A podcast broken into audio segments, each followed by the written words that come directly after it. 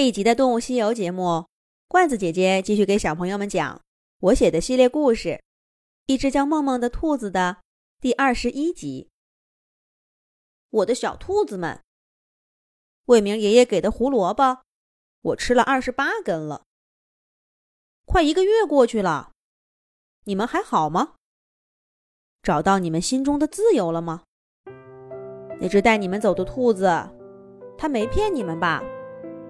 但愿他没有把你们带到我小时候那样的家，窄窄的小房子，还要随时警惕，别让小霸王抢走吃的。你们要是遇到小霸王一样的兔子，千万别跟他客气。欺软的一定会怕硬，我后来才明白这个道理。老花脸从没告诉过我，或许他也不懂，更何况。你们不是一个人，只要是兔子之间的争斗，就不要怕。大家堂堂正正的打一架，打输了没什么丢人的。要是打赢了，我希望你们不要欺凌那些失败者。可如果遇到的是狼、狐狸、猎隼、鹰，还有紫貂、野猫、蛇，太多了。一想到这些，我就想问：为什么我们兔子是如此的弱小？你们走得太匆忙了，我都没来得及给你们讲一讲野外世界的险恶。总是遇到兔子以外的人和动物。总之，遇到兔子以外的人和动物，尤其是长着尖牙和一双锐利眼睛的，你们一定要明白。我说的不是老鼠，那种动物虽然很狡猾，但其实没什么好怕的。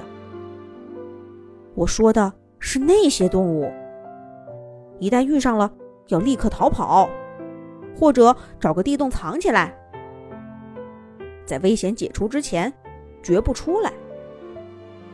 把那些关于勇敢和懦弱的教条，都先抛到一边去吧。如果要面对来自狼的威胁，还是要像面对同类欺凌一样往上冲，小兔子们，那不是勇敢，是愚蠢。在绝对力量面前逃跑，不是懦弱，是明智。这是大自然赋予我们的权利。它没有给我们尖牙利爪，却给了我们结实的双腿和机敏的反应。看看你自己，如果看不清，就走到河边去。看看你的影子，你很容易明白我们该怎么做。千万不要问为什么我们不像狼那样强壮凶狠、无所畏惧。其实到现在，我还在问自己这个问题。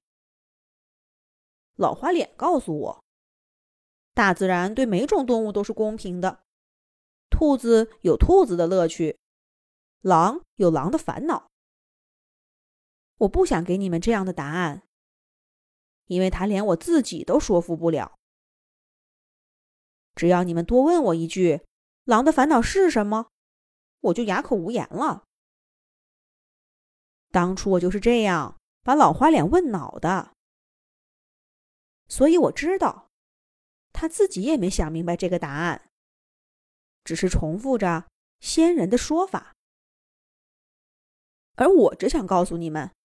无论想不想得通，都别花太多的时间在这个问题上。他不会帮你逃脱狐狸的利爪，更不会指引你找到更浓密的燕麦草。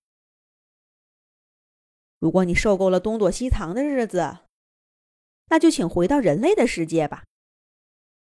家里的大门永远向你们敞开。说到人类的世界。